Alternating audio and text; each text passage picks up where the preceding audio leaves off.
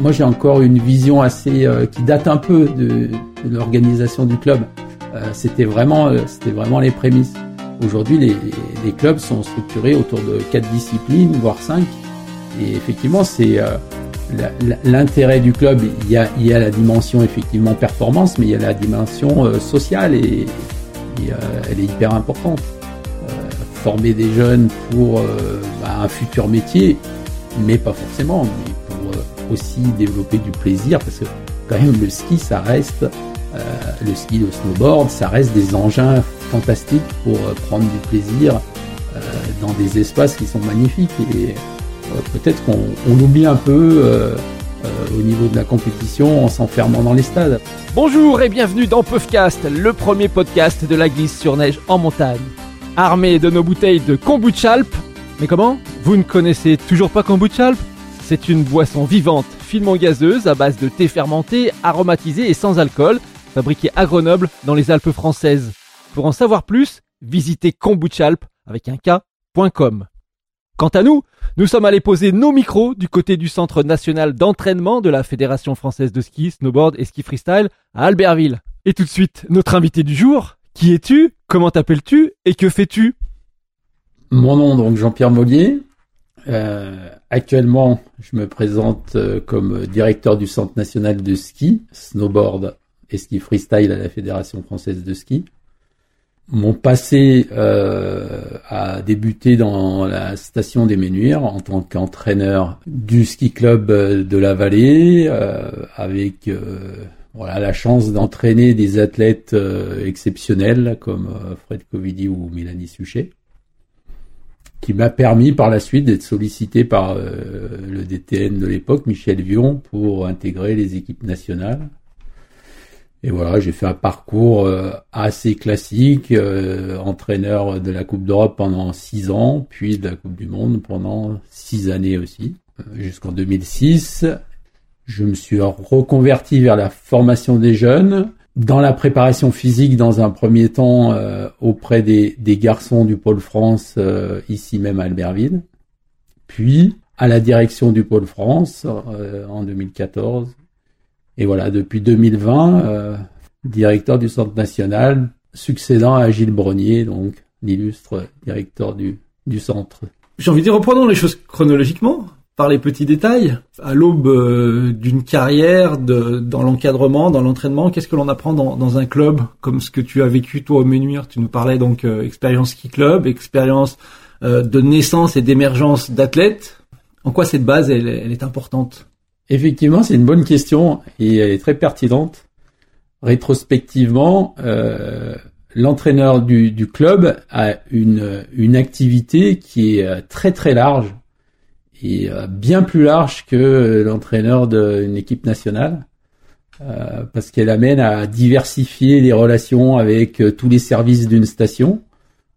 il faut, mettre en place une de bonnes relations avec bon le service des pistes évidemment, les ESF parce qu'elles sont importantes dans la structuration de, des ski clubs, et puis aussi avec les groupes scolaires parce que bah, euh, quand on est à la tête euh, d'un ski club, euh, c'est très important de s'occuper de la détection et de la formation des jeunes. Et ça commence par l'école. Donc, euh, j'ai été amené à, à, monter des projets avec les groupes scolaires de la vallée, que ce soit de, de Saint-Martin-de-Belleville ou de Praranger, les deux groupes scolaires de la, de la vallée, et de faire en sorte que on puisse aller chercher des, des jeunes qui peut-être n'auraient pas skié et même si certains n'ont pas fait des carrières exceptionnelles, en tout cas aujourd'hui, ils sont moniteurs de ski, ils ont un métier avec le ski, et ça c'est important. On est toujours attiré par euh, ce qui brille et par euh, bah, forcément le plus haut niveau, et puis c'est aussi euh, c'est aussi sain hein, d'avoir envie de, de, progresser avec les athlètes. Encore une fois, moi j'ai toujours eu la certitude que c'était les athlètes qui formaient les entraîneurs et pas le contraire. Et voilà, il nous incite à développer nos compétences et aller plus loin. Et bah, que ce soit Mélanie Suchi ou Fred Covidi, mais, mais beaucoup d'autres aussi, hein, euh, m'ont fait progresser, euh, acquérir de nouvelles compétences. Et je suis pas persuadé que c'est pas dans cette euh, période-là de ma carrière que j'ai pas le plus acquis de compétences. On va rester sur ce club euh, parce que moi, l'image un petit peu que je prends souvent du club, c'est ce creuset dans lequel on met à fondre euh, toute la matière première quelque part, et puis on mélange tout le monde. On a ce croisement de disciplines où les alpins vont faire du freestyle, du snowboard, du nordique, et puis les nordiques vont faire de l'alpin. Euh, Est-ce que ça correspond à ta définition du club euh, comme elle a pu évoluer dans le temps, celle que tu retrouves aujourd'hui? C'est ça. Le club a beaucoup évolué. Moi, j'ai débuté ma carrière en 89 à l'époque, c'était euh, l'émergence de ces euh, nouvelles disciplines à l'intérieur des, ski clubs, notamment le snowboard qui était encore pas présent. Donc, nous, on avait un club qui était euh, structuré autour de deux disciplines fortes, qui étaient le nordique et l'alpin. petit à petit, on a accueilli donc le, le snowboard. et bon, ça coïncide un peu avec mon départ. Donc, moi, j'ai encore une vision assez qui date un peu de l'organisation du club. Euh, c'était vraiment, euh, c'était vraiment les prémices. Aujourd'hui, les, les, clubs sont structurés autour de quatre disciplines, voire cinq. Et effectivement, c'est euh, l'intérêt du club. Il y, a, il y a la dimension effectivement performance, mais il y a la dimension sociale et, et elle est hyper importante. former des jeunes pour bah, un futur métier, mais pas forcément, mais pour aussi développer du plaisir, parce que quand même le ski, ça reste euh, le ski, le snowboard, ça reste des engins fantastiques pour euh, prendre du plaisir euh, dans des espaces qui sont magnifiques. Et peut-être qu'on l'oublie un peu au niveau de la compétition en s'enfermant dans les stades. Alors je sais que c'est pas facile parce que aussi au niveau de la sécurité, tout a évolué et que ce que on faisait avec mes collègues entraîneurs à l'époque dans les domaines hors piste et, et dans les dans, le, dans, la, dans les arbres quand on descendait sur, sur Saint-Martin, c'est plus réalisable aujourd'hui peut-être. C'est intéressant parce que 1989 et ton arrivée sur le club de Menuire, ça correspond avec la mise en place d'un gros projet que tu as certainement dû voir, c'est euh, la formation du stade de slalom qui est euh, une enceinte sportive quelque part parce qu'elle est fermée, elle est sécurisée, elle, permet la pratique de la compétition. Est-ce que tu as pu participer à cette genèse de, de cet outil, en tout cas concernant les Menuires, quel est, quel est ton retour, quel est ton vécu? Effectivement, le, donc l'événement essentiel, c'était les, les, Jeux Olympiques 92 euh, avec le, le, le, slalom euh, olympique homme qui devait se dérouler sur les Ménuires. Du coup, ça a généré euh, voilà des travaux énormes sur la station, qui avec un équipement en neige artificielle, c'était le, c'était le début hein, de, de ces équipements en neige artificielle. Alors on dit neige de culture maintenant, c'est faut que je fasse attention à mon vocabulaire. Euh, mais euh, en tout cas, euh, sur, sur, la, la période, ça nous a apporté beaucoup, notamment sur cette année 91-92, parce que il y avait cette volonté de, produire beaucoup de neige pour être sûr que les jeux se passent dans d'excellentes conditions.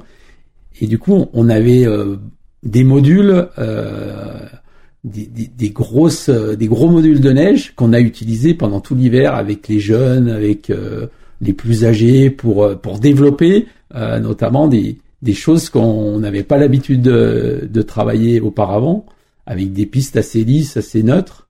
Et par la suite, par contre, c'est beaucoup moins utilisé parce qu'aujourd'hui, le stade de slalom, c'est quelque chose qui est qui est assez rectiligne et uniforme et ça perd de comment dire cette dimension euh, d'adaptabilité qui est hyper importante chez les athlètes.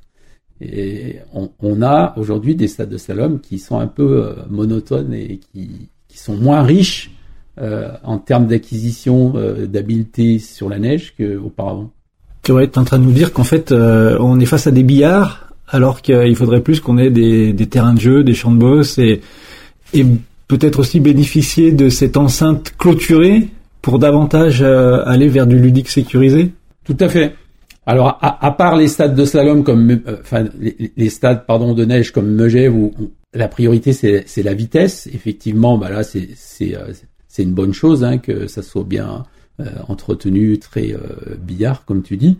Par contre, sur les stades de technique, géant slalom, on en vient à recréer euh, parfois, à refaire des vagues euh, dans l'entraînement pour retrouver ces, ces, mouvements de terrain, ces, ces vagues qui sont hyper importantes et qui qui sont hyper présentes en tout cas sur les pistes de Coupe du Monde et, et la, la performance souvent elle se joue sur des sur des points clés comme cela quoi. Euh, c'est pas sur l'ensemble d'un tracé que les meilleurs skieurs se distinguent, c'est sur quelques petites portions lorsque la piste fait un coude, lorsqu'il y a un mouvement de terrain marqué. Euh, les grosses différences, elles se font là. C'est intéressant comme point de vue parce qu'en fait, on rattache encore ça une nouvelle fois à ce que certains sociologues ont appelé l'euphémisation des pratiques sportives. Est-ce qu'on n'est pas là justement dans cette forme d'euphémisation où on adoucit, on rend les choses faciles? Exactement. Et moi, je, je, je viens d'une station où tout a été fait justement pour faciliter euh, l'accès euh, au, au, ski en général. Donc ça, c'est une bonne chose. Par contre, euh, le, le, le, skieur de haut niveau, il trouve pas son compte parce que on a retravaillé des pistes euh, qui sont même plus dans la ligne de pente, qui qui sont des grands boulevards en travers des pentes, et euh, on a supprimé des, des, des téléskis qui montaient sur des pistes avec des, des parties bosselées, avec des couloirs, avec des choses qui étaient hyper riches en termes d'acquisition et pour les, les athlètes, mais aussi pour les, pour les touristes. Hein. Et euh, voilà, on a fait, euh, on a fait des boulevards qui permettent effectivement à chacun de, profiter euh, de l'intégralité du domaine. Alors est-ce que euh, voilà, ça c'est une question. C'est une question, mais en même temps c'est une réponse parce que est-ce que c'est pas là le, ski que l'on recherche, ce ski comme tu disais plaisir, ludique, et puis toujours ce caractère euh, joueur un peu un peu un peu gamin fou quoi. C'est peut-être ça la, la, vérité du ski. C'est peut-être ça aussi l'évolution du ski dans les prochaines années dans les stations. C'est-à-dire que on a pris toutes ces années, 20, peut-être les 20 dernières années à à, à, bien machiner les pistes, à bien les lisser. Et peut-être que la, la, nouvelle demande, elle est là, elle est de dire maintenant, allez, on va peut-être revenir à quelque chose un peu plus euh, instinctif, un peu plus euh, entre guillemets à l'ancienne, je sais pas. Ouais, bah moi je partage tout à fait ton point de vue, puisque personnellement, euh, aujourd'hui, ma pratique du ski, ça se cantonne à du ski de rando, quoi. C'est-à-dire, je vais chercher des des champs de neige qui sont euh, en tout cas moins travaillés et qui permettent de euh, garder du plaisir avec euh, avec l'élément neige. Seulement, on se heurte à une chose, c'est le niveau technique. Parce qu'on euphémise la piste, on la rend plus accessible, plus facile d'un côté, pour permettre à des gens qui ont moins de technicité d'avoir les sensations. On tire et on lisse le niveau technique vers le bas. Moi, je pense que les, les marques, les marques de ski ont, déjà beaucoup travaillé sur l'évolution du matériel et permettent un ski qui est beaucoup plus facile que celui que j'ai connu à mes débuts dans les débuts des années 60. Euh, voilà, où on avait des skis longs, euh, euh, très euh, très rectilignes et, et, pas faciles à skier, sans parler des chaussures en cuir. Mais euh, euh, peut-être qu'on n'avait pas besoin de faire tout ce travail sur sur les pistes qu'on pouvait garder euh, du fait de l'évolution du matériel, ça suffisait à, à faciliter l'accès euh, et, et j'ai l'impression que ça fonctionne bien. J'ai aussi cette impression que euh, les gens recherchent aujourd'hui des, des, stations qui, est, qui restent plus nature et dans la partie immobilière bien sûr, mais aussi dans la partie champ de neige. Ce qui m'intéresse maintenant, c'est savoir comment on fait ce pas entre un club et une fédération.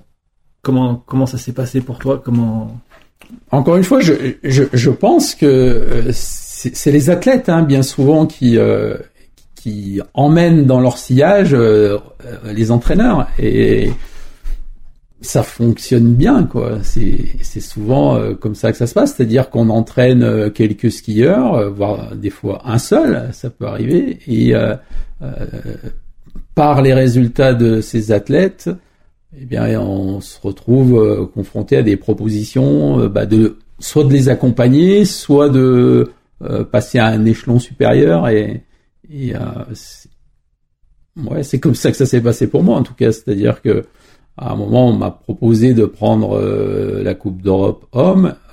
C'était aussi le moment où Fred Covilly était à ce niveau et voilà, il y avait un, un, un entraîneur euh, emblématique, hein, euh, Yannis Smitek, qui euh, voilà, qui était qui était reparti, qui était rentré chez lui.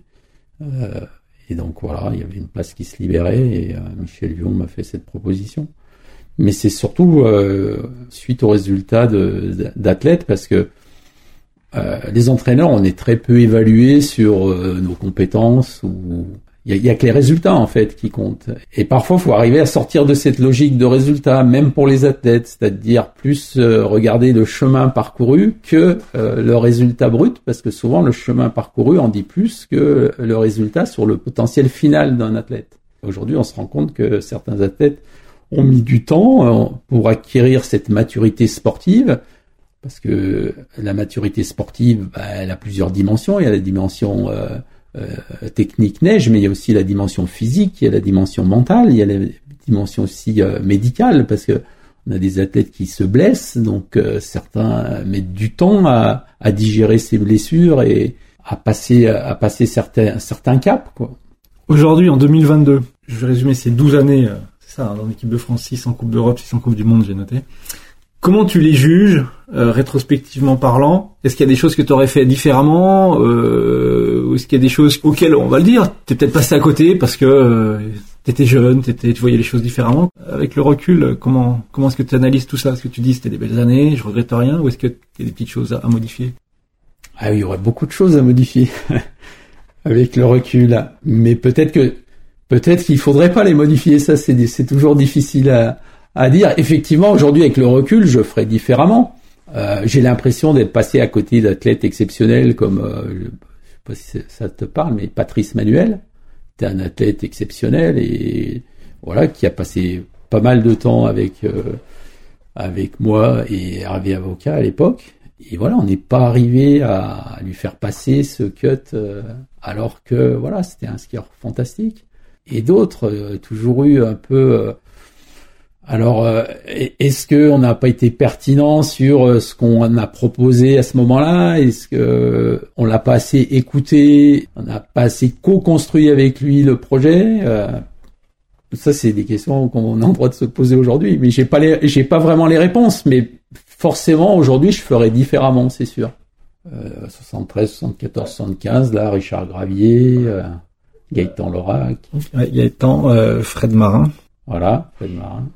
Il y avait, il y avait une génération euh, d'athlètes qui était euh, très forte. Quand on se retourne sur le parcours de, de chacun, on se dit on aurait pu faire mieux, quoi. Est-ce qu'il n'y a pas eu à ce moment-là un peu une bascule dans le management, dans l'organisation de tout ça, euh, une autre ferme de ski qui arrive aussi peut-être euh, avec d'autres développements de ski hein, qu'on a déjà vu dans les années 90, avec un, un géant qui change, avec ces choses-là ces jeunes-là n'ont pas peut-être su s'adapter euh, à ce changement-là. Hein. C'est, peut-être ça aussi, pas forcément une question interne à l'entraînement, c'est peut-être le, l'environnement qui a changé.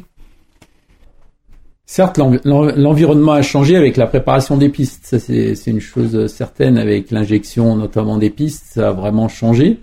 Euh, pour moi, ça a changé dans le bon sens, puisque en termes d'équité sportive, ça permet à des gros dossards de faire des perfs dès la première manche et ça c'est quand même une bonne chose.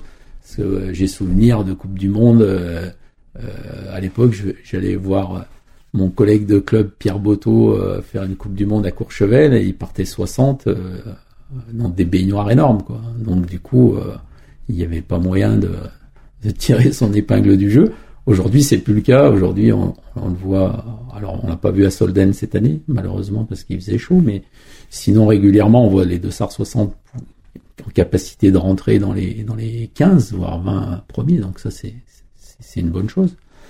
Après, le, la dimension physique a pris encore plus d'importance qu'auparavant. Auparavant, le, le, le bon skieur s'en sortait sur ses qualités intrinsèques de skieur, son toucher de neige, euh, sa qualité d'adaptation euh, au, terrain, euh, à l'environnement. Euh, aujourd'hui, ça suffit plus. Il faut vraiment être armé physiquement pour répondre aux contraintes dues à cette neige dure et, et, et, ce nouveau matériel qui est hyper exigeant aussi au niveau musculaire. Très intéressant et je note juste au passage que cela a déjà été discuté avec Franck Picard et que c'est dans un autre épisode à écouter sur Puffcast. Euh, comment est-ce que l'on peut expliquer les variations d'effectifs dans le ski? Est-ce que c'est lié aux moyens Est-ce que c'est lié à autre chose? Alors, je dirais que c'est multifactoriel. Un, euh, pour moi, euh, première raison, c'est le coût aujourd'hui, le coût du ski pour une famille. Euh, moi, j'ai eu la chance de pouvoir faire du ski jusqu'au niveau comité sans que mes parents dépensent des sommes importantes. puisque tout était pris en charge, soit par le club, soit par le comité régional. Aujourd'hui, une structure comité, ça coûte cher aux, athlètes. Donc, je pense que il y a une démarche qui est une démarche à court terme et qui est pas forcément bonne parce qu'elle restreint un peu le champ de développement des compétences et du coup euh, c'est ce qui peut manquer euh, euh in fine quoi. Parce que on a trop ciblé sur la copie de ce qui se fait au niveau et, et pas développé assez large toutes ces habiletés neige. Après la, la, deuxième raison c'est aussi la climatologie qui fait que on monte sur les glaciers on a des espaces très réduits aujourd'hui moi, je me souviens avoir euh, utilisé les glaciers avec des tracés qui traversaient euh, un peu euh, toute, toute la largeur des pistes. Aujourd'hui, c'est plus possible. Il y a cinq ou six couloirs. Il faut travailler avec des équipes étrangères parce qu'on n'a pas le choix. Du coup, on peut pas vraiment mettre en place ce qu'on souhaite. J'ai l'impression qu'il y a un appauvrissement général en termes de culture. Je l'appelle comme ça, en termes de culture technique neige. Euh, donc on, reproduit des choses qu'on voit euh, faire euh, effectuées par les meilleurs athlètes au plus haut niveau. Et il y a des bases qui, qui manquent un peu, quoi. Alors les athlètes étant très très brillants, très doués, ils arrivent à passer par ces raccourcis, mais au bout, les athlètes qui réussissent, c'est quand même ceux qui, qui, ont une culture très large du ski. Odermatt, c'est quelqu'un qui est capable de réussir sur toutes les disciplines. Quoi les Suisses ont encore ces pistes hyper riches euh, qui sont euh, qui sont pas trop travaillées avec euh, beaucoup de mouvements de terrain, ce qui nous pose beaucoup de problèmes quand on emmène nos équipes faire des FIS en Suisse parce qu'on se retrouve sur des terrains qui sont pas très raides mais qui sont très mouvementés avec des pistes très naturelles et sans je dirais on, ne sait plus faire on, savait faire il y a peut-être 30 30 ans, euh, parce qu'on avait ces mêmes terrains d'entraînement. Aujourd'hui, euh, on a appauvri un peu le, comment dire, le, terrain d'entraînement. Le terrain de jeu, est-ce que c'est pas un peu euh, toute la zone, en tout cas germanophone, Suisse, Autriche et Allemagne, qui sont comme ça, avec ces pistes bah, qui gardent leur naturel, quoi. Il faudrait aller euh, sur du Megève, des saisies, des choses comme ça, ou pour pas encore avoir, même certains spots de Haute-Savoie, pour pas encore avoir rencontré la trace du bulle qui nous fasse une largeur de 12 mètres et une pente uniforme. C'est là, là, on en revient au début où on disait il y a de l'euphémisation, là tu es en train de nous dire il y a de la standardisation dans les produits de piste français. Aller contre le formatage, je pense que ça c'est vraiment euh, hyper important. Et effectivement, on est un peu dans un, une forme de référence technique euh, assez euh, fermée, et il nous manque cette ouverture. Alors, euh, ça, se conçoit parce que pour atteindre le haut niveau, faut répéter. Un tennisman, il répète son coup droit, il répète son revers. Un skieur, il doit répéter. Donc, ça, c'est la première partie de l'entraînement, répéter, répéter, répéter pour automatiser. Puis après, il y a la partie adaptation. Comment j'adapte une fois que j'ai automatisé à euh, ces environnements qui sont différents, euh, à ces tracés qui, changent euh, de direction de manière très marquée, qui changent de degré de pente de manière très marquée. Et ça, peut-être aujourd'hui, on est moins en capacité de le faire qu'auparavant. La vérité, c'est le terrain. Les projets, c'est magnifique, hein, avoir de beaux projets qui soient techniques, qui soient euh, organisationnel, mais par contre, la vérité, c'est le terrain, et c'est sur le terrain que euh, on forme les champions. C'est, c'est pas que dans euh, des idées ou des, des idéologies. Il faut vraiment aller sur le terrain, passer sur le terrain. Le conseil, c'est c'est quoi? C'est plus prenez vos skis, allez vous éclater. Bien sûr, passer par les bases traditionnelles, tourner autour du piquet, etc tu résumerais comment cet équilibre euh, pour euh, peut-être justement tes origines club et les, les, jeunes en club qui peuvent nous écouter ou les entraîneurs ou les gens euh, proches du quotidien du, jeune skieur? Je pense qu'il serait bon de repasser par du volume de ski. Et que ce volume de ski il sorte de la finalité qui est tourner autour des piquets. Et que on ait cette cet espace temps qui permet de euh, voilà refaire du ski euh, en dehors de la piste, euh, parce que c'est hyper riche. ça demande une adaptation quand la neige est pas exceptionnelle, ça demande une adaptation permanente et, et des régulations que qu'on n'a pas forcément sur la neige, mais qui peuvent. Il y a une certaine forme de transversalité. Alors, encore une fois, moi je suis pas là pour donner des leçons et c'est pas du tout l'intention, parce que je sais que dans beaucoup de domaines, mais dans le domaine de la haute performance encore plus, c'est la gestion du temps qui est importante. Et un entraîneur, il est confronté à cette gestion du temps. Euh, on aimerait euh, tout faire euh, dans la dimension physique, dans la dimension mentale, dans la dimension technique, sauf que bah, les semaines n'ont que 7 jours, voilà, les jours que 24 heures, et qu'à un moment, on est confronté à faire des choix. Alors, faut être capable de faire ses choix, mais de ne pas lâcher sur des choses qui me paraissent fondamentales, voilà, qui sont une ouverture à autre chose que le spécifique. Je voudrais m'attarder maintenant à ce point où tu évoques et tu dis je me suis reformé sur la, formation des jeunes et la préparation physique. Oui, ben c'est une, une, période importante de, de ma carrière où euh, voilà, c'était euh, je pensais qu'il était temps aussi de, de, de changer, euh, d'être en rupture avec euh, mon quotidien, qui était de laisser le sac, euh, mon gros sac dans le couloir d'entrée pour repartir souvent dans les 24 heures. Et donc voilà, c'est un moment de dire on va réinvestir son expérience auprès des plus jeunes pour essayer de faire en sorte que le cercle soit vertueux et qu'on puisse euh, transmettre euh, des idées et prendre le temps euh, peut-être de, de prendre ce recul et cette hauteur pour dire voilà certaines choses ont été positives, d'autres moins, et je vais essayer de corriger, de faire en sorte que les jeunes bah, se servent de cette expérience pour avancer. Donc ça, ça coïncide avec bah, ces années.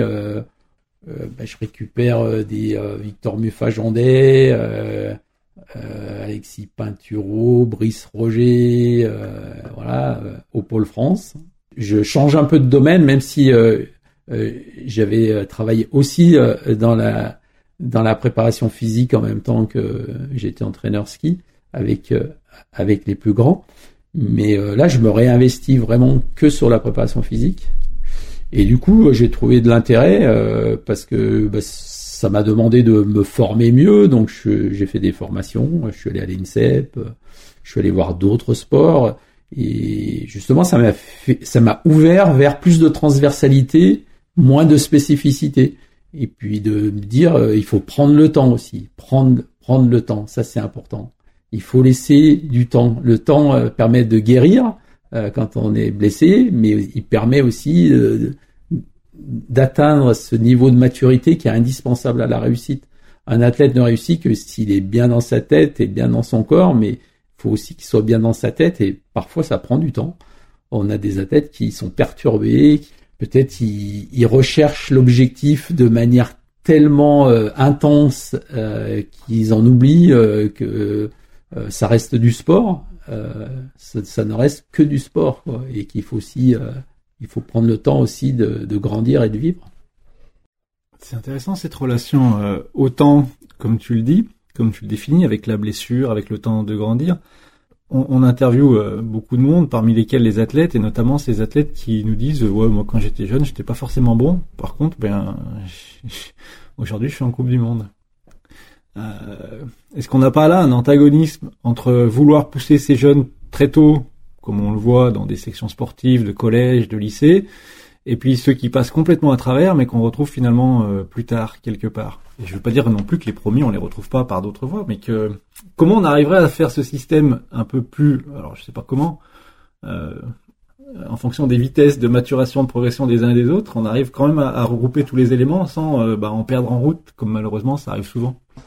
L'idéal, ça serait de dire l'avenir, euh, l'important n'est pas de le prédire, mais de le permettre. Ça, c'est la phrase de Saint-Exupéry. Mais euh, effectivement, euh, la dimension, la dimension financière pour mettre en place ce système, il, faudrait qu'elle soit résolue par l'ensemble de la filière, c'est-à-dire que ça part du club et ça va jusqu'au sommet de la, de la, fédération, parce que des, des moyens financiers euh, pour le ski, il y en a. Après, il faut arriver à mutualiser euh, les ressources pour faire en sorte que il y ait plusieurs chemins d'accès en fait. Il y a plusieurs routes qui mènent au, succès, on, le sait bien. Hein. Il y a la route claire et linéaire comme un Clément Noël ou un Alexis Pinturo. Puis après, il y a des routes plus détournées comme le regretté David Poisson qui lui euh, voilà n'était pas passé par ces structures et qui euh, voilà était médaillé au championnat du monde. Donc euh. c'est un peu le cas d'un Frédéric Covilli aussi. C'est ce qui s'est passé effectivement c'était par choix. C'était une époque aussi où on avait un district fort autour des trois vallées des clubs des trois vallées avec Philippe Martin.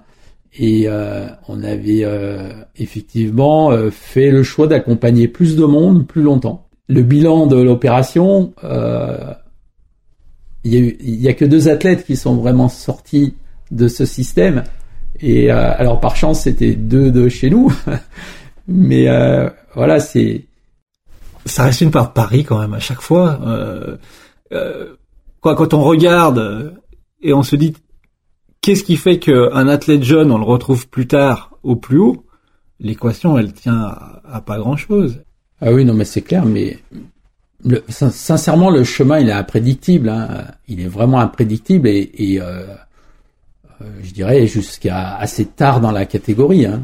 Euh, ça, prend vraiment du temps hein, pour. Euh, le déterminant ultime, c'est c'est euh, l'athlète hein, qui, à un moment, il est capable de tout mettre en place pour la, haute performance. Et la haute performance, c'est quand même très très très très rare. Il, faut aussi euh, l'accepter, quoi. C'est ça. Il faut vraiment accepter que à des athlètes comme Alexis, c'est euh, exceptionnel euh, d'en avoir un tous les 10 ans ou un tous les 20 ans. un Clément Noël aussi, c'est exceptionnel. Une Tessa Worley aussi, c'est c'est ça, c'est une trajectoire incroyable qui qui est dure et qui qui est assez remarquable. Et donc la performance, elle est d'autant plus exceptionnelle quand vous regroupez des dames, des hommes sur diverses disciplines dans un temps d'une dizaine d'années. C'est ça, mais après je pense qu'il y a des synergies qui se mettent en place et que le succès des uns appelle le succès euh, des autres. Euh, et c'est pour ça que nos DTN, ils, tiennent absolument à ce qu'on fasse des médailles dès la première semaine des grands événements parce qu'ils savent que derrière, il y a, une dynamique qui se crée et euh, en fait, ça libère les autres. Ils se disent, bah, moi aussi, je suis capable de faire, de monter sur le podium. Oui, il y a vraiment cet effet de cette, dynamique. Euh, et c'est pour ça qu'il y a un peu ces générations qui se créent parce que voilà, il y a un bon climat entre guillemets qui s'instaure et qui fait que bah, on a un leader euh, qui peut-être restera pas le leader euh, euh, à long terme, mais par contre il, il, fait en sorte que il aspire les autres. Et euh, Alexis, quand il était tout jeune, n'était pas le meilleur. Il avait euh, devant lui euh, des jeunes comme Mathias Roland, comme euh, Clément Thomas Michel, qui voilà, qui, qui gagnait jusqu'en U16. Et vraiment, il a pris à partir de la deuxième année FIS, il a vraiment pris une trajectoire différente. Et mais il, il s'est nourri de ces deux jeunes qui l'ont qui, qui l'ont forcément stimulé pendant ces années jeunes, quoi, U14, U16. Parle-nous maintenant du, pôle France et de cette expérience euh, Centre national d'entraînement, comme on l'appelle, CNE. Euh, comment tu te retrouves là-dedans alors? Parce que là, il n'y a plus de neige, il n'y a plus de pistes. Euh, c'est voilà, c'est une grande salle de préparation physique et technique. Alors, c'est censé dépasser la dimension physique. Hein. Il y a aussi la dimension mentale qu'on a intégrée dans le Centre national la volonté première du Centre national, c'est euh, de tout mettre euh, en œuvre pour euh, la réussite de l'athlète vers la performance. Donc, il y a le médical, il y a le double projet, parce que je pense que c'est important, parce qu'on l'a dit, sur 50, combien réussissent vraiment et après ont un avenir dans le ski, ben, peu. Du coup, faut préparer la reconversion c'est hyper important et, ça permet aussi de relativiser des choses. Quelqu'un qui est engagé dans un double projet, il a peut-être moins euh, cette pression du résultat en permanence parce qu'il a euh, un échappatoire quelque part qui, euh, lui permet de bah, se ressourcer de temps en temps et de se changer les idées et faire fonctionner le cerveau on sait que c'est une bonne chose parce qu'aujourd'hui, il y a beaucoup de choses qui se jouent euh, au niveau neuro et pas qu'au niveau musculaire. En plus, c'est fortement lié. Donc voilà, il y, a ces dimensions-là, et puis euh, il y a toute la partie effectivement préparation physique. Qui là aujourd'hui, on essaye de mutualiser les compétences et les expertises parce qu'on a vraiment des de l'encadrement qui est très compétent et, avec des expertises dans certains domaines. on essaye de faire en sorte que bah, ces, ces, échanges permettent de créer une intelligence euh, collective qui fasse monter en gamme aussi euh, bah, le, le, niveau de l'encadrement pour euh, que nos athlètes soient encore mieux servis, parce que encore une fois, c'est une offre de service à l'athlète. L'idée du centre, c'est la maison de l'athlète et il vient y trouver un ensemble de services euh, Aujourd'hui, si tu descends au rez-de-chaussée, tu vas trouver Régis Mécan, notre ostéo, qui travaille avec des athlètes qui ont eu des petits soucis euh, la semaine dernière. Ton rôle au quotidien, lequel est-il? Euh, Alors, il y a un rôle de direction, je, voilà, de piloter l'ensemble, de s'insérer dans les institutions, dans le paysage, j'imagine, vu que c'est le titre, directeur. Mais derrière, dans les couches profondes, euh, j'imagine qu'il y a d'autres, d'autres petites choses qui te tiennent à cœur. Il y a la partie athlète, effectivement, et puis après il y a la partie encadrement. Le centre national, il est aussi là pour l'encadrement, c'est-à-dire mettre en place des formations. Alors, formation ou partage d'expérience, c'est des choses qu'on a beaucoup mis en place depuis deux ans. On organise des tables rondes sur certains sujets où euh, on, fait partager euh, euh, l'expertise de certains pour les entraîneurs neige, les entraîneurs en préparation physique et euh, les, les psys qui s'occupent de la dimension mentale. Tout ça, ça participe à cette euh, montée en gamme de, de l'encadrement. Ça, c'est vraiment quelque chose qui, qui nous tient à cœur. Ensuite, euh, l'idée qu'on avait, c'était d'être capable de faire redescendre des euh, un peu entre guillemets des orientations de travail euh, pour les clubs, parce qu'on n'oublie pas que euh, bah, les clubs, ils sont à l'origine euh, de tout et c'est dans les clubs que se forment les champions. Avant tout, avant de passer à la fédération française, c'est dans les clubs que tout se joue. Le, club est, euh, pour moi, l'essentiel formateur du, du champion. C'est la base de la pyramide. Je veux revenir sur une chose et faire cette parenthèse à cet instant-là parce que tout à l'heure tu mentionnais dans la base de la pyramide le travail en synergie, en collaboration, peut-être en symbiose et en osmose avec les écoles. Euh, tu l'as vécu dans une station de ski où c'était peut-être beaucoup plus fluide. Là-dessus, est-ce que c'est des problématiques qui sont abordées euh, peut-être moins sur le CNE, mais euh, sur la fédération et, sur le cours de carrière? Comment on travaille avec ces écoles? Parce que malheureusement, tout le monde passe par l'école aussi en passant par le club. Et eh oui, c'est le premier bassin de recrutement, l'école. malheureusement, les, les, conventions sont difficiles à nouer avec l'éducation nationale, surtout au niveau primaire. Autant on y arrive plutôt de manière satisfaisante euh, au niveau des collèges, même si aujourd'hui, voilà, il y a de nouvelles euh, SES euh, e qui se mettent en place, qui, euh, bon, peut-être donnent pas satisfaction à, à chacun, mais en tout cas, ça se produit plutôt bien. Par contre, dans le primaire, c'est c'est assez difficile. Par contre, localement, il y a moyen de monter des projets. Et euh, là, c'est vraiment une histoire de, de relationnel avec euh, les, les, directeurs de, des groupes scolaires. Quoi. Et effectivement, le, je crois que aujourd'hui, dans beaucoup de stations, ça se passe plutôt pas mal. Euh, et les ESF jouent aussi un rôle dans ce dans ce domaine avec bah, l'accès à la pratique du ski pour tous les tous les jeunes. Après, il faudra arriver à aller un petit peu plus loin parce que euh, il y a aussi une formation euh, euh, de culture physique qu'il faudra arriver à mettre en place. Je reviens sur le CNE juste. Donc ici sur le CNE, tu vois passer beaucoup d'athlètes de beaucoup de disciplines, de la neige, du ski, de la montagne. Est-ce que tu es toujours dans ton dans ton rêve quelque part? Est-ce que c'est quelque chose qui te permet de garder ce contact avec la magie de la performance?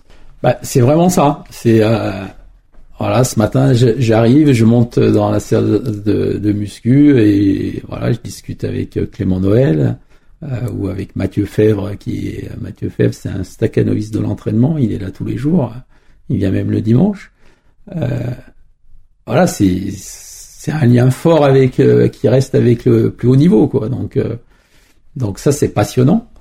puis après il y a toute la dimension humaine dans la gestion de, de l'encadrement qui est pas simple parce que aujourd'hui on est une, on est quand même une grosse structure avec une quinzaine d'intervenants, donc faut arriver à faire en sorte que cette mutualisation elle produise vraiment une plus-value.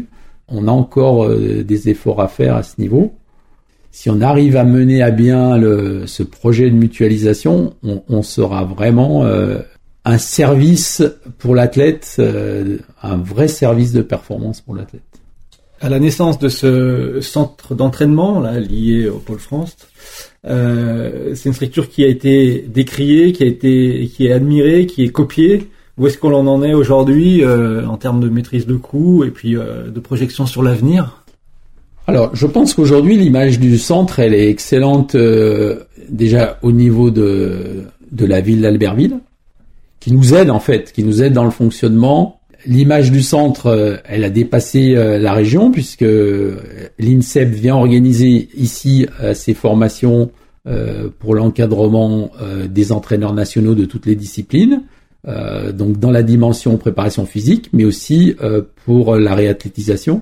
Chaque année, on a deux stages de l'INSEP qui sont délocalisés euh, ici. C'est une marque de confiance euh, de la part de l'INSEP. Euh, ils utilisent notre encadrement pour, pour leur stage. Donc, ensuite, on est, on est sollicité par d'autres fédérations, comme la fédération de glace. Donc, voilà. Allez, on passe aux deux dernières questions, euh, rituelles, si tu veux bien. La première qui vient, euh, peux-tu nous décrire euh, ta journée idéale, ta journée de rêve à glisser sur la neige et en montagne? Ma journée idéale, c'est partir un matin tôt dans une vallée un peu brumeuse, mettre mes, mes pots de phoque euh, sur mes skis et, commencer à sortir de la brume et apercevoir le soleil et le sommet et me dire bah, dans trois heures, si tout va bien, tu seras là-haut. Et par contre, je sais qu'en en, en 30 minutes, j'aurai rejoint la vallée. Et voilà, ça c'est la journée idéale de glisse pour moi. Dans ton idéal, tu es tout seul, dans ta bulle, en, harmonie avec l'élément extérieur ou est-ce qu'il y a du monde qui t'accompagne? Alors j'adore profiter euh, des sons et euh, que ce soit des animaux ou euh, parfois juste les, arbres qui grincent et on peut l'apprécier que quand on est seul. Par contre, je, je suis accompagné de ma compagne de, de temps en temps sur ces sorties. Euh, à ce niveau-là, je voudrais que tu nous livres une anecdote, une bêtise, quelque chose que tu n'as jamais trop euh, partagé. Lors des, des, championnats du monde de, de Saint-Anton, après la première manche, euh, on avait euh, trois athlètes qui étaient relativement bien placés pour la médaille, Joël Chenal, Vincent Millet et Frédéric Covilly. Dans l'ambiance un peu tendue entre deux manches, euh, où il faut faire vite pour euh, se préparer. J'ai perdu mon accréditation euh, qui a dû se décrocher, euh, voilà, du petit crochet qui est assez sensible.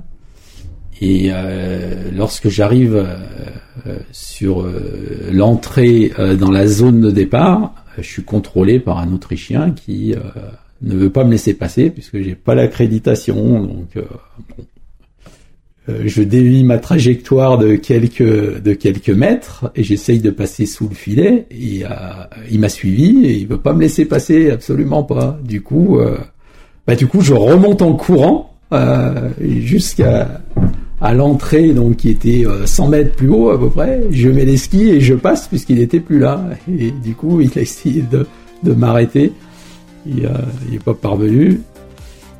C'était assez c'était assez chaud euh, parce qu'il restait peu de temps pour préparer les athlètes qui devaient partir et, et, et c'est un bon souvenir parce que Frédéric il fait la médaille de bronze ce jour-là devant Hermann Mayer.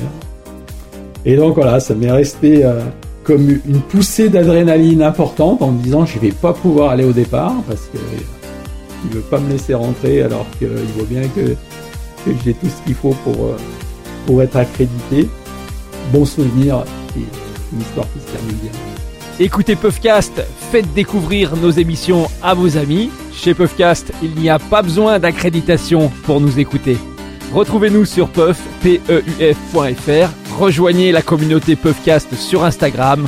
Ici, c'est Puffcast. À très vite.